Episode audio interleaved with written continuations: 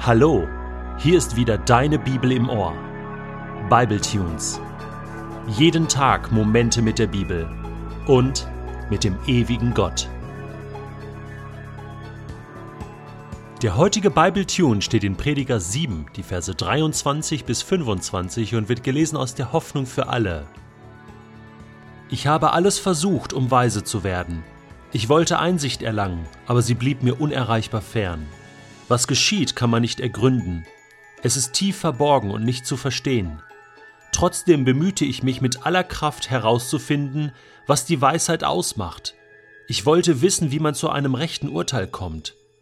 Auch dachte ich darüber nach, ob Gottlosigkeit mit Verblendung zusammenhängt und Unwissenheit mit mangelnder Einsicht. Weißt du, was der Unterschied zwischen Klugheit und Weisheit ist? Klugheit findet im Kopf statt. Weisheit im Leben. Klugheit, das hat etwas mit Intelligenz zu tun, mit logischem Denken. Weisheit hat etwas mit Handeln zu tun, mit dem richtigen Tun. Klugheit hat etwas mit IQ zu tun und Weisheit mit dem Herzen. Klug werden kannst du in der Schule, an der Uni. Aber wo wird man weise? Woher kann man Weisheit bekommen? Der Prediger schreibt, er hat alles versucht. Wo muss man denn suchen, um wahre Weisheit zu finden?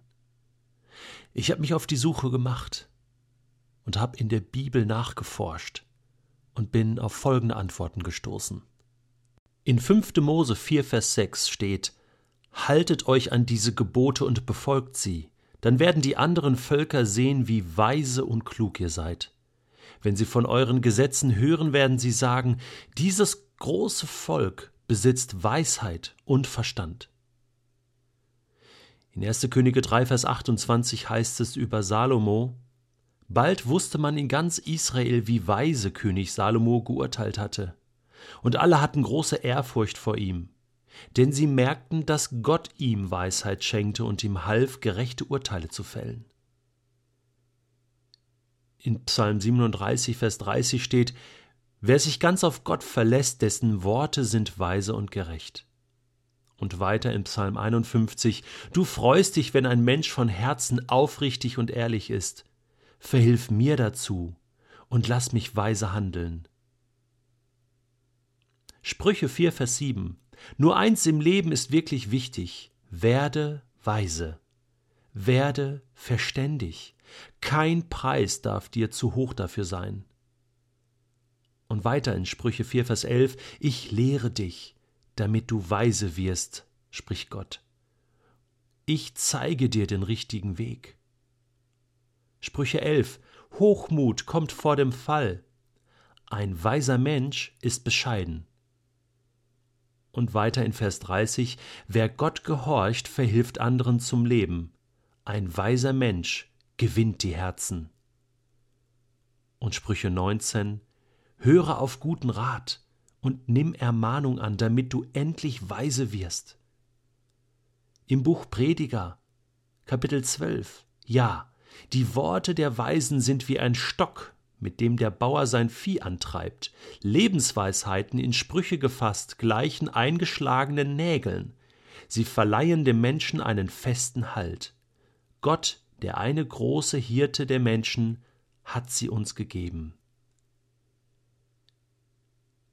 Daniel 12, Vers 3 verspricht, die Weisen und Verständigen aber werden leuchten wie die Sonne am Himmel und diejenigen, die vielen Menschen den richtigen Weg gezeigt haben, leuchten für immer und ewig wie die Sterne. Paulus schreibt in 1. Korinther 3, Vers 18: Macht euch doch nichts vor. Wer sich einbildet, in dieser Welt besonders klug und weise zu sein, der muss den Mut aufbringen, als töricht zu gelten. Nur dann wird er wirklich weise.